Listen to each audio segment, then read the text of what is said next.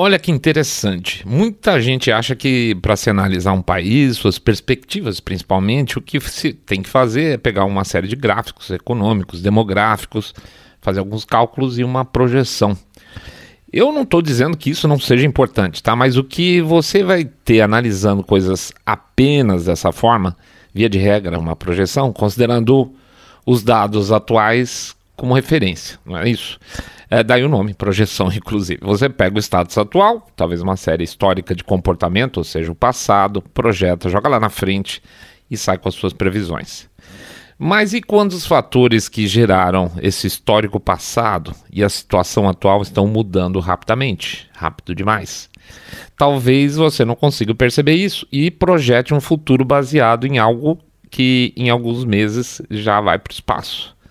Antes, por exemplo, do Biden tomar posse, você via previsões de uma grande piora de cenário econômico, por exemplo, principalmente algum veículo da imprensa? Claro que não. Não só não via, como via coisas como aquela que a gente até fez um, um episódio antigo nosso, acho que o nome era é, Debunk do Jornal da Globo, alguma coisa assim. Se vocês procurarem Debunk aí, vocês vão achar. É, fazendo o Jornal da Globo fazendo previsões de melhora das condições de pandemia lá nos Estados Unidos, só porque o Biden tomou posse, como se o cara tivesse algum dom mediúnico de cura, tá? Não aconteceu, claro. Né? Aliás, já tem mais mortes, bem mais mortes nos Estados Unidos por Covid sob o Biden do que sob o Trump. E isso porque o Trump pegou só três meses de vacina. Né? A administração dele teve aprovação da vacina três dias depois das eleições, muito significativo, né? Esconderam de verdade a descoberta da vacina. A Pfizer escondeu, que também é muito significativo. É, e daí vocês tiveram lá dezembro, janeiro, fevereiro já estava o Biden. O restante, toda essa montoeira de óbitos que teve foi tudo sob, sob Biden, né? Mas não importa, prever não gera a necessidade de acertar na imprensa, principalmente, porque o ciclo de notícias é esse. Eu falo hoje e esqueço amanhã. E aí eu não preciso, inclusive se eu esquecer, né? Eu não preciso pedir desculpa, não preciso fazer revisão, não preciso de nada. Essa semana, por que, que eu estou falando isso tudo? Porque essa semana um terrorista entrou em um vagão de trem em Nova York e provavelmente vocês já devem saber o resultado do que aconteceu. Devem ter lido ou assistido por aí, mas o que, que essa história conta pra gente? Essa história que já foi esquecida, tá, gente? O, o, que eu quero dizer é exatamente isso. A gente juntou esse, fez esse pacotinho no começo para lembrar o seguinte: o ciclo de notícias girou e essa história morreu. Essa não é daquelas histórias que simplesmente vão ficar por muito tempo martelando. Essa história teve que morrer rápido, tá? O que, que a gente, é, o que, que ela projeta para o futuro norte-americano e é sobre isso que a gente vai falar hoje, então, tá? Daqui a pouco a gente volta. Saindo da bolha. Menos notícia, mais informação para você.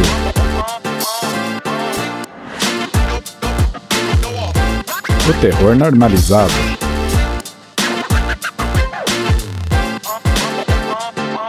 Bem-vindos ao Saindo da Bolha, esse é o nosso episódio 139. Nós vamos falar um pouco sobre, sobre ótimo, sobre o episódio ali do metrô de Nova York. Antes de mais nada, vou pedir para vocês entrarem lá no nosso site www.saindabolha.com.br e clicar no botão Follow. Vamos pedir para vocês seguirem também a gente lá pelo Spotify ou demais plataformas é, de podcast, se vocês preferirem. Aí sim, pedir para vocês seguirem a gente também no nosso canal no YouTube, que está crescendo, estamos muito felizes. Dá uma olhada lá canal Saindo da Bolha, vocês entram, clicam no sininho para receber notificação, dão like no episódio, comentem, por favor, que ajuda a gente pra caramba.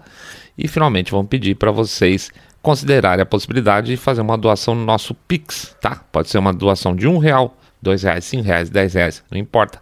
Pingado não é seco. Lembrando também que tem uma sugestão dos nossos ouvintes, um real por episódio. Um real por, por episódio, gente, também ajuda pra caramba. Vamos lá, vamos em frente então. Vida que segue. Anatomia de um Demente. Muito bem, é incrível é como se tem pouca informação desse caso, que é um caso tão importante. É um caso sério, é um caso complicado, é, não complicado no sentido de se desvendar, porque ele já foi desvendado, mas complicado nas suas ramificações, né? Vocês já imaginaram um ato terrorista anterior sem cobertura de imprensa? Ou seja, é, acontece o ato, tem aquele aquele auê todo, as pessoas saem descabelando, a imprensa sai noticiando, de repente prende o cara, morreu. Vocês já viram isso acontecer alguma vez na vida de vocês? Eu duvido muito, tá? Vocês já imaginaram se a gente soubesse que esse cara que entrou no metrô e saiu atirando por aí afora fosse parte de um grupo de supremacistas brancos, por exemplo? Já imaginou se essa cobertura teria parado em 48, 72 horas? Pois bem, o que, que, acontece? O cara que entrou no metrô de Nova York, saiu atirando por lá. O nome dele é Frank R. James e ele é negro. O cara tem perfil nas redes sociais, tem um, um, canal no YouTube, o cara tem perfil no Facebook. E é interessante, gente, porque ele nunca foi banido, falando constantemente sobre ódio, falando sobre racismo e sobre matar pessoas, matar gente branca. É, ele tem vídeos, ele tem um vídeo muito interessante no, no YouTube, não sei se chegaram a ver. Ele tá chorando, ele tá chorando de raiva, porque o marido da nova juíza da Suprema Corte, a, a juíza Jackson, que é extremamente woke, super, super, aquela que não sabe definir o que é mulher, né? Ela é negra, e foi comemorada como a primeira juíza da Suprema Corte é, americana que é negra. E ele aparece chorando num vídeo lá, porque ela é casada com branco. Para ele foi uma decepção horrível. É, uma, é um sofrimento muito grande. Como é que, nossa, que traição, ela é casada com branco. Então, olha o grau de maluquice da cabeça desse sujeito. É, teve vídeos feitos por ele mesmo.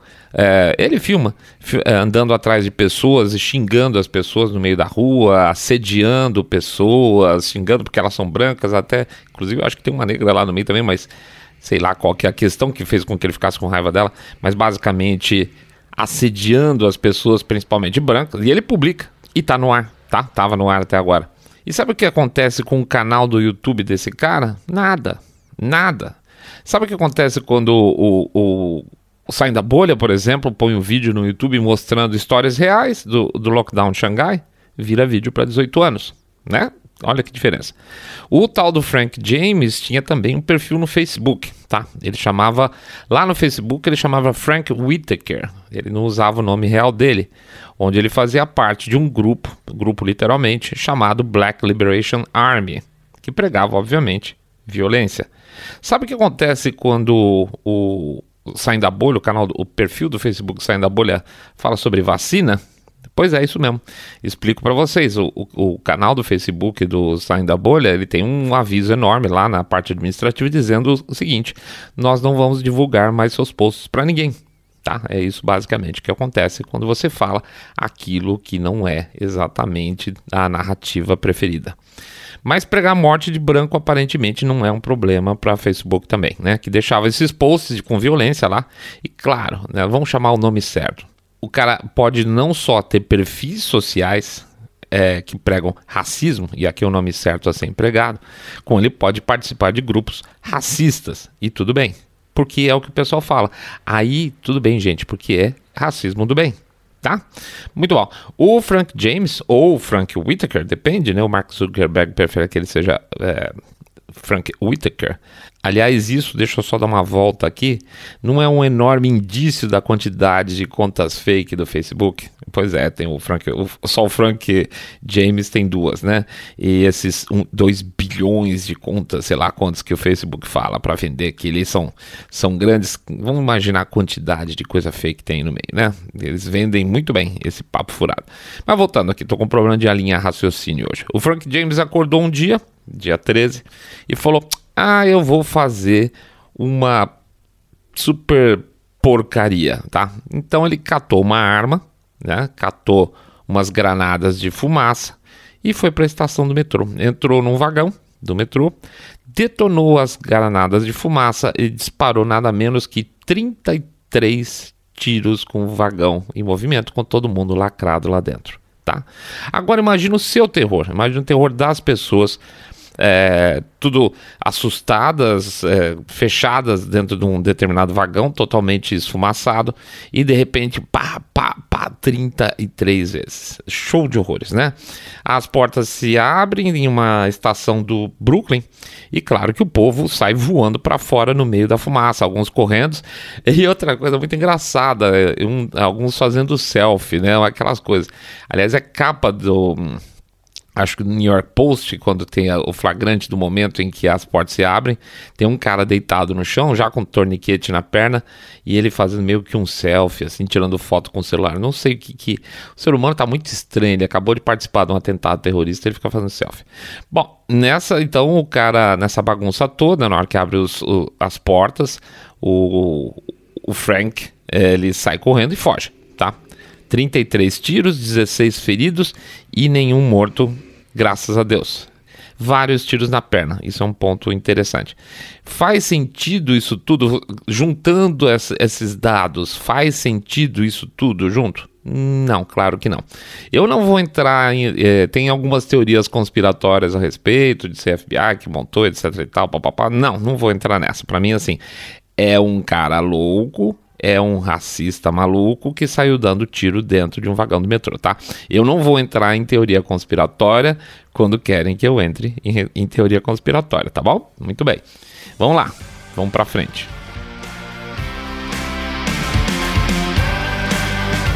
Frank James é preso.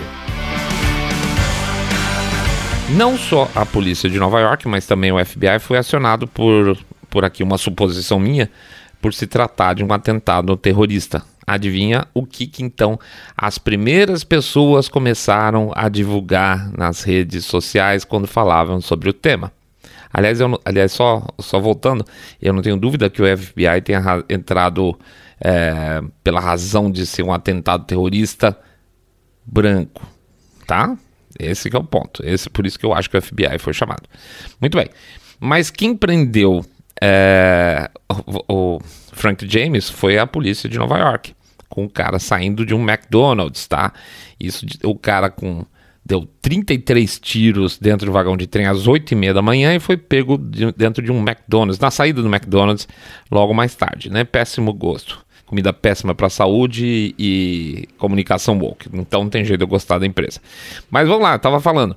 As pessoas começaram a falar: ih, atentado lá no metrô de Nova York, atiraram um monte de gente com arma. Hum, o que, que só pode ser? Supremacista branco. Vários, vários perfis, azuizinhos, pessoas influentes do Twitter começaram já a botar a pilha na coisa, que é evidente que teria sido. Mas, infelizmente, para essas pessoas, não era o caso, tá? Frank James foi preso, começou a aparecer a imagem dele na televisão, já estava as, as imagens do momento da captura, inclusive, dava para ver claramente que ele não era um supremacista branco, se fosse, seria muito estranho. Vamos deixar claro então. Ah, quem prendeu foi a polícia de Nova York. O FBI, que já devia ter feito o papel dele antes, há muito tempo, não fez. E é por isso que esse cara estava solto. O tal do Frank James já estava numa lista, uma watch list que eles falam do FBI, ou seja, eles sabiam que ele era um maluco perigoso, mas tiraram o Frank James da lista em 2019. Por quê? Por quê? Porque hoje em dia, gente, é, tem certas coisas que são normalizadas, né? Você, eles são revolucionários étnicos, é, eles chamam de nacionalistas negros, é um jeito bacana de dizer, é, porque esse tipo de gente está normalizada. São, são pessoas que estão com causas. E isso é chato você falar que não pode, né?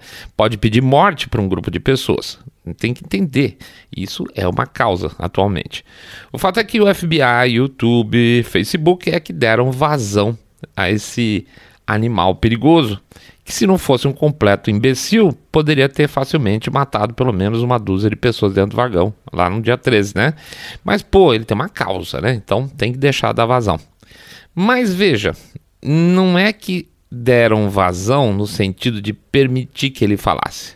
Permitir que ele falasse dentro da lei, por mim, tá tudo certo, tá? Quando você tem uma aspas, causa como a do Frank James, que acha que, é, que eles chamam de supremacista, supremacia negra, por mim tudo bem. Por mim tá ótimo. O que não pode é pedir morte de gente. E isso aí já tem lei contra isso, tá? Então, a, a, a, vazão que tanto o FBI deu como as redes sociais deram foi a partir do momento que eles não seguiram a lei e não porque eles deveriam ter calado a boca do cara, entende? É por aí. Eu acho que a gente tem que pensar o que é liberdade de expressão e o que é incentivo ao crime. É, é, essa, essa briga está muito interessante porque ela está acontecendo agora no Twitter. E esse é um caso oposto. Exatamente o caso oposto. O cara estava efetivamente pedindo morte de pessoas. E isso, gente, isso é óbvio. Isso não pode. E a imprensa? Adivinha né? Adivinha. No começo, os selinhos azuis então botaram para quebrar, apostando no supremacista branco assassino, controle de armas, né? Toda aquela história, aquele discurso padrão que a gente tá acostumando. Quando a polícia prendeu o sujeito, ops, é negro, né? Ferrou. E aí, silêncio total, tá? Na verdade, uma das matérias mais abjetas sobre o tema saiu, como sempre, claro, no New York Times. E eu vou ler um trecho dessa matéria para vocês, para vocês perceberem como esses caras entortam as coisas, tá? É, aspas aqui para o New York Times. Vamos lá. Nos vídeos, falando do YouTube, muitos deles com entre 20 e 50 minutos de duração, o homem apresentava longos trechos, sempre com teor racial, violência e sua vida pessoal. Ele expressava visões preconceituosas sobre pessoas negras e, em particular, sobre mulheres negras. Gente, o New York Times estava sabendo os vídeos, assistiu os vídeos, vi, sabia o nome do cara, sabia as características do cara e descreveu ele como como supremacista branco tá? Em nenhum momento. Você lê que o Frank James, o, o problema dos vídeos do Frank James é expressões é, de visão preconceituosa sobre pessoas negras é de uma mentira tão deslavada, mas tão deslavada que ela é, é entortada de certa forma para aparecer. Quem não viu a notícia só leu o jornal, que é uma, é uma imbecilidade, né? É, a imprensa está ficando muito imbecil por isso. Eles acham que as pessoas não veem vídeo mais, não, não vê nada. Ela lê o, o New York Times e acabou. Ela vai acreditar o que está lá dentro. Então, assim, se vamos dizer que tem um imbecil que não viu o vídeo, se o cara não viu o vídeo, ele está falando de um branco. Basicamente isso. Ele tinha visões preconceituosas sobre pessoas negras, em particular sobre mulheres. E se você falar que eles estão mentindo, eles te mostram um vídeo especificamente, que seria exatamente aquele vídeo que eu falei que ele estava com raiva no caso da juíza Jackson ter casado com um homem branco. E aí tá, ele está expressando sua raiva contra negros, especialmente sobre mulheres. Eles estão pegando o, o nicho do nicho, pensando o que já foi pensado para tentar achar um jeito de escrever. Um negro que entrou no, no metrô atirando um monte de gente, ruim de alvo, graças a Deus, e transformar o cara num supremacista branco, tá? Isso isso, gente, isso não é imprensa, isso é criminoso. Como se cria um Frank James? Os Frank James da vida começam a ser criados logo cedo. Eles começam a ser criados na escola. É, é, por exemplo, na Critical Race Theory, onde você tem uh, um, uma criança sendo martelada diariamente com noções de vitimismo e opressão. Na verdade, ele é uma pessoa que vai ser sempre uma vítima é, ao lado de pessoas que vão sempre oprimi-las, tá? Passa pela imprensa, que reforça as características de um dito racismo sistêmico, que na verdade não existe.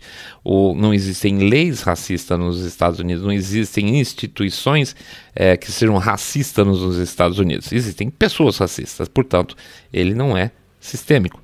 Passa pela, pelos distúrbios de rua, por exemplo, do verão de 2020, em que a imprensa não só fechou os olhos para tudo aquilo que aconteceu, mas incentivou, inclusive, falava que aquilo eram protestos basicamente pacíficos. Quando mostrava uma pessoa saqueando as lojas, dizia que fazia parte, fazia parte inclusive da, da reparação aos afro-americanos, afrodescendentes, né? É, também dentro do que está acontecendo na Califórnia, onde as pessoas estão podendo entrar e roubar à vontade as coisas. Passa pelos procuradores norte-americanos que não prendem mais, inclusive sequer pedem fiança de crimes, não é isso? Então eu não vou, mas eu não vou mesmo dizer que o Frank James é uma vítima da situação, dessa estrutura americana atual, nem a pau. o cara é um monstro, o cara é um maluco de pedra e que tinha plateia, né? Muito grave, tinha plateia e cobertura do Estado, a partir do momento que o FBI achou que ele não era perigoso, e das redes sociais. Mas principalmente o Frank James, ele é resultado de um ambiente meticulosamente criado para destruir a sociedade americana no que ela dá mais valor, que é a liberdade cada Frank James que aparece, é mais provável que as pessoas reforcem o raciocínio de que é, talvez tenha liberdade demais, talvez esteja na hora de fechar a boca dos malucos, talvez seja a hora de tirar a arma deles, talvez seja a hora de tirar das redes sociais, não é isso? Pois é, meus amigos, comigo não, sinto muito. Deixa ele lá, deixa ele falar o que for dentro da lei, por mais maluco que seja, o que for dentro da lei, está no direito ele falar, porque se fosse pela lei de fato, realmente, ele já teria sido preso faz tempo.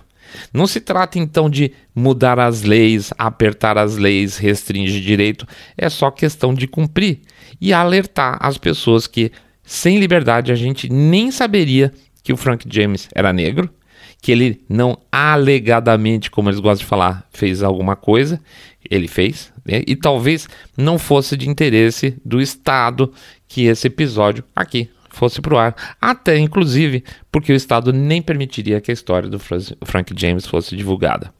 O caminho da liberdade, então, a gente escolhe a cada dia, a cada opinião que a gente emite e que ainda é possível ser emitida. Tá bom? É isso aí, pessoal. A gente agradece a presença de todo mundo. Faz o nosso Jabacite Expresso aqui, pedindo para vocês entrarem no nosso site www.saindabolha.com.br, clicar no botão Follow this podcast ou seguir a gente no Spotify, Podcast Addict, Google Podcast, Apple Podcast. Seguir a gente também no nosso canal no YouTube, canal Saindo da Bolha. Tá? Clica lá no sininho para ser lembrado de novos episódios, faz um comentário, dá um like nesse episódio aqui.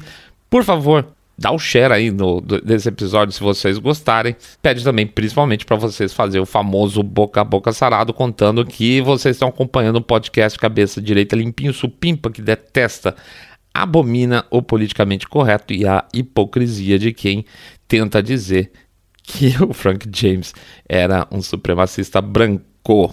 Incrível. Finalmente, a gente passa para vocês o nosso canal do Telegram. Anota aí, por favor, bit.ly com y barra Telegram e bolha. bit.ly com y barra Telegram e bolha. E, claro, faz aquele nosso jabá financeiro pedindo uma mão aí para vocês, uma doação nos nossos pixels, pixels não é ótimo, nos nossos pix que a gente deixa tanto no episódio publicado nas redes sociais como no QR Code que fica lá no YouTube ajuda muito para a gente poder manter a nossa estrutura e continuar o nosso trabalho, a nossa briga aqui, tá? Um, dois, cinco, dez reais, a gente lembra? Pingado não é seco? E também, claro, sempre relembrando a sugestão dos nossos ouvintes, um real por episódio, que também ajuda para caramba. É isso aí, pessoal. A gente agradece. Acabou a semana. Essa semana nós fizemos, tivemos uma falha aí com vocês. Nós fizemos três episódios, perdão, fizemos três vídeos só no YouTube. Pedimos desculpa, geralmente a gente faz quatro. Não deu. É, mas na semana que vem a gente volta com a carga toda, entregando aí nossos é, episódios terça, sexta e domingo e os vídeos, os nossos shorts de YouTube também. Beleza? Boa semana para todo mundo. Muita paz, muita saúde, força e inspiração no trabalho. Vamos em frente, gente, porque o que a gente quer é que vocês fiquem muito, muito mais super, super bem. Saindo da bolha.